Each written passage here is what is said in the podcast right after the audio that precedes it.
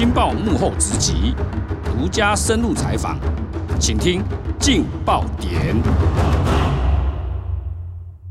各位听众，大家好，欢迎收听由劲好听与劲周刊共同制作播出的节目《劲爆点》，我是劲周刊执行副总编辑吴明仪。今天很高兴介绍我们记者林俊宏。各位听众，大家好，我是劲周刊的记者林俊宏。今天要讨论的题目是有关于康友 KY 这家公司哈，呃，有新的一个案情。这个新的案情是怎么样一回事？我们来请俊宏啊，跟我们先聊一下。好的，谢谢主持人。首先，这个康友 KY 这支股票哈，它的股价其实最高来到五百三十八块，也就是它一张股票其实可以可以买一台小轿车。但是，其实在四月一号的时候，老天爷跟这个所有的股民们、跟康友的股东们开了一个大玩笑，因为它的财报交不出来。所以被证交所勒令下市，就在四月一号这一天，是所有上万名康友 KY 股民心中的痛，因为他们的股票已经沦为壁纸，不值钱。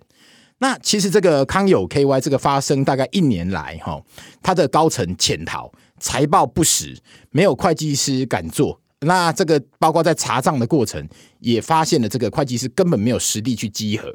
那原本这个康友案的这个被害人，他们组成了自救会之后，他们去查账，他们发现说，哎，原来呀，这个康友他在新加坡的子公司啊，有向台湾的这个安泰银行有借款，大概是市值五亿元。那这个五亿元哈，其实他当时的这个抵押品很有趣，他的抵押品他是用他的这个印尼的孙公司啊，也就是他有辗转在投资印尼的一个蒂斯药厂。那一共是大概有价值十八亿元，那也就是他这个他把这个债权把握住的话，他其实可以握有这个印尼蒂斯药厂百分之百的经营权。所以这个康友的新团队接手公司之后，他们极力要跟银行团来谈这个偿债的一个计划。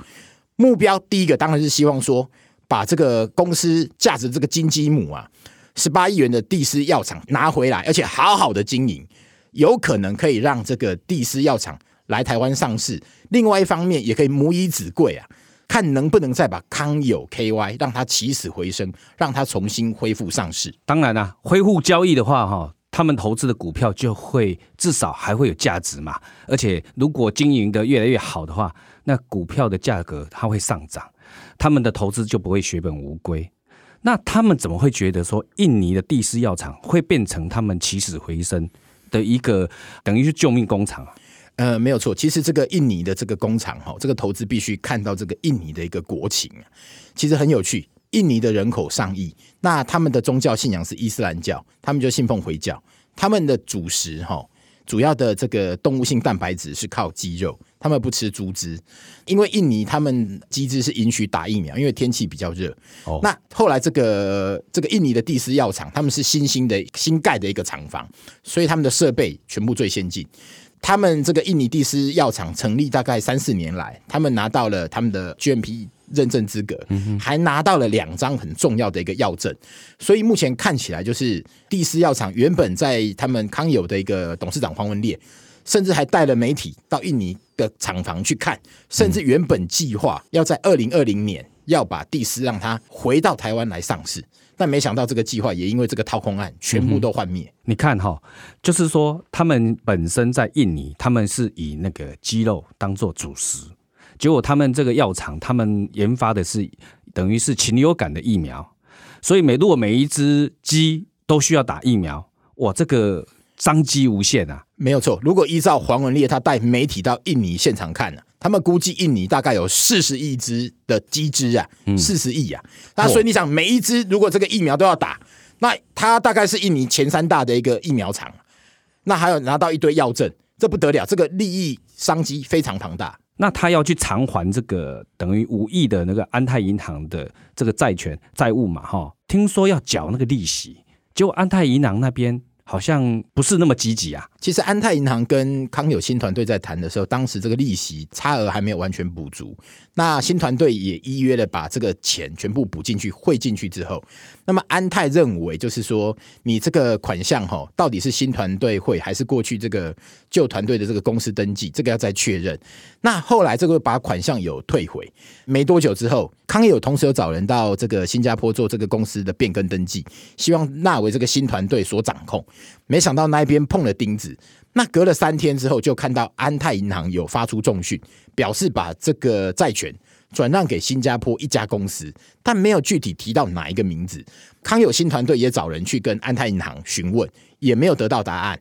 据康有的一个说法是，他们后来找人到印尼实际去了解，发现这个安泰银行把债权卖给一个一家叫曙光公司。那这家公司的这个资本额哈，大概只有美金大概十十几万，换算台币啦。可能就接近五百万左右，就好奇说奇怪，那这家公司到底你的背景是什么？一查之后，发现这家曙光公司你的电话登记是印尼另外一家叫 PPG 公司。那这个 PPG 公司的负责人啊，他刚好又是这个印尼帝斯药厂的总经理。那这个印尼帝斯药厂的总经理刚好又是康有案创办人，也就是在逃的中国籍主嫌王命亮的表哥。这个对康有新团队来讲。那你这不是形同把左手卖到右手吗？所以他们质疑这个债权转让的过程当中啊，有共犯存在，他们也呼吁减掉要去查这一块。这很怪哈，他成立的这家公司资本额才一两百万啊，大概不到台币五百万，五百万，他却能够去买下五亿的债权呢？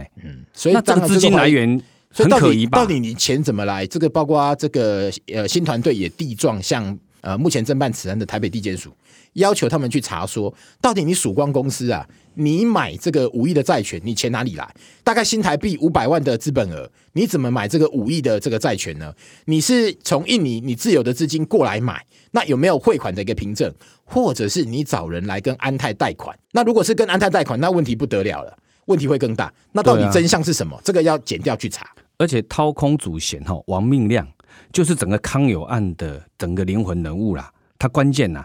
他的等于是他的表哥，等于这个公司全部是你们左手右手搬来搬去，都是你们亲人的。那这个到底里面有没有呃内线交易、关系人交易？所以这一块是要去查清楚。而且就说哈，这个交易的过程哈，如果是我们整个呃自救会，他已经接管了整个公司了嘛哈，那接管公司他居然有已已经要正常要缴息，也有提出了一些还款计划的话。理论上不是应该要让他有一点空间吗？按理来讲，哈，其实当然，这个如果如果依照双方讲好的，我想应该让他继续去走了。那我们当时当然我们也不晓得到底你们两边怎么走。不过安泰银行有可能基于你要确保你自己本身银行的一个债权，不想让它变成呆账，所以你做了这个动作。只是说你当时你的这个银行内部你的稽核。还有当时就是说，康有他毕竟这个案子已经成为这个国际知名的一个诈骗案哈。这个新团队他们在他们要去变更申请这个子公司子公司登记的过程当中，其实困难重重。那你安泰到底你们是透过什么样的一个途径，你可以瞬间那么快直接就把债权卖掉？究竟买家是谁的背景？你们如何集合？这个过程是什么？其实我觉得这个真的是不只是新团队想知道，我觉得减掉可能这一块也想去了解到底真相为何。对，我觉得减掉哈应该要赶快哈查得清楚。那现在连救命的药厂也被转卖了，他等于完了，完全连救命的药厂也没了。他这个手中的那些股票，等于是化为乌有啊，所以完全都不用翻身了。因为从康友二零一五年准备要来台这个上市的过程当中哈，其实。它从账面上来看，确实是一只绩优股，因为它每年都赚一个股本，它 EPS 甚至高达十五块多。不少的这个财经名人啊，或者是名嘴啦，甚至很多国内的，包括投信啊、法人啊、知名的股市老师，其实很多人都推荐这一只。不少这个被害人，他们事后也都才知道说，当时其实他们不是短线炒股。他们是看好他的绩效，看好他的报表，而且他是有知名的这个会计师来背书认证。结果没想到，其实从一开始，这是一个精心设计布局的一个诈骗案。因为他的账册都在中国，他帮他做账的也都是中国的会计师。虽然我们我们有台湾的这个稽核报告，但是没想到因为疫情，我们的会计师，台湾的会计师根本就没有实际飞到对岸，没有飞到中国去查账，完全是依照康友 KY 从中国大陆提供回来的资料来做签证，所以这导致了这个诈骗案才会发生的这么严重。其实哈，我们股票里面有很多 KY 系列的股票嘛，哈，这些都是当年政府要鼓励一些台商在中国或在海外，对，希望他们他们可能规模或者经营也非常好，请他们赶快归于返乡来成立。所以都会有后面有一个代号，就 KY 了哈，有一系列，那康友也是其中之一。而本来大家都期待这些归于返乡的公司带给我们台湾股市比较活络的，刺激我们的经济，结果没想到出现了这么大的掏空弊案。那我们当然，呃，自救会要抓凶手嘛。听说他们现在锁定了一个律师，觉得他当年可能有涉及到一些关键角色啊。呃，没有错。其实依照自救会他们调阅相关资料发现，从这个康友 KY 的这个创立、辅导上市，包括这个股票交割，他们的呃王明亮、呃黄文烈他们这些交割的时候，差点被断头的过程当中，确实有一位律师扮演了一个很关键的角色。他有跟券商协调，或者是说出具法律意见书，去针对这个。新加坡海外的这个债权，去连接到这个印尼的第四药厂，这整个过程里面，这个律师都有参与其中，甚至包括在二零一八年的时候，有陪同政府官员到印尼的第四药厂跟中国的六安工厂去实际的查厂。那也就是因为这个有这样实际的一个查厂动作，才会让这些我们的投资人认为说，康友案它绩效良好，有政府官员、律师、会计师的背书。所以大家才会砸钱进去买股票，让股票炒到五百三十八块。那现在呢？听说他们新团队也有去中国去查账，去查那些变更登记。那实际状况，他现在查的结果呢？其实新团队哈，他们在上个月的时候，他们派人到中国安徽去，希望把这个另外一个金鸡母六安的一个工厂，希望去做变更登记的。那希望把，因为这个六安工厂里面，他还持有其他的土地，他们去拍卖，希望把它的剩余价值。让其他的股东再分享，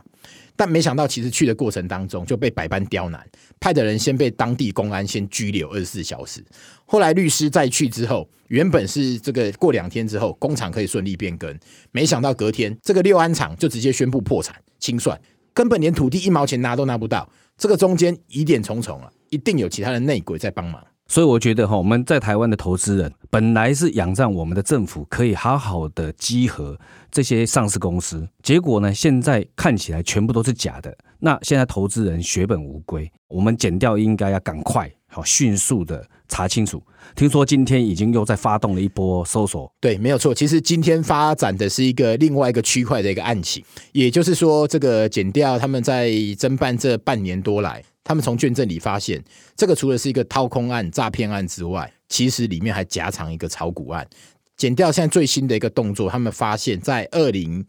一八年的时候，也就是康友当时股价大概三百多块的时候，全案的主嫌王命亮，他找来了这个股市名嘴郑光裕，那伙同哈，目前应该是这个康友案的一个新任董事长陈明朗，他们这几个人都被约谈，现在怀疑王命亮。跟郑光裕还有陈明朗，他们这几个人有共同炒作股价，那要把股价从三百多拉到五百多，那他们人现在都已经被约谈在北基站。那目前这个案子稍后他们会移送到台北地检署，检察官复讯后，是不是会强制处分，或者是是不是案情真的有如他们其实也是王明亮的共犯？这个案情我们要再看下去。有关康友 KY 这个，不管是掏空或是炒股。检调已经紧锣密鼓在侦办中，我们希望能够让检调好好的查清楚，还投资人哈一个公道啦。谢谢俊宏跟我们今天分享这么精彩的内容，也感谢各位听众的收听，也请持续锁定由静好听与静周刊共同制作播出的节目《镜爆点》，我们下次见，拜拜，拜拜。想听爱听，就在静好听。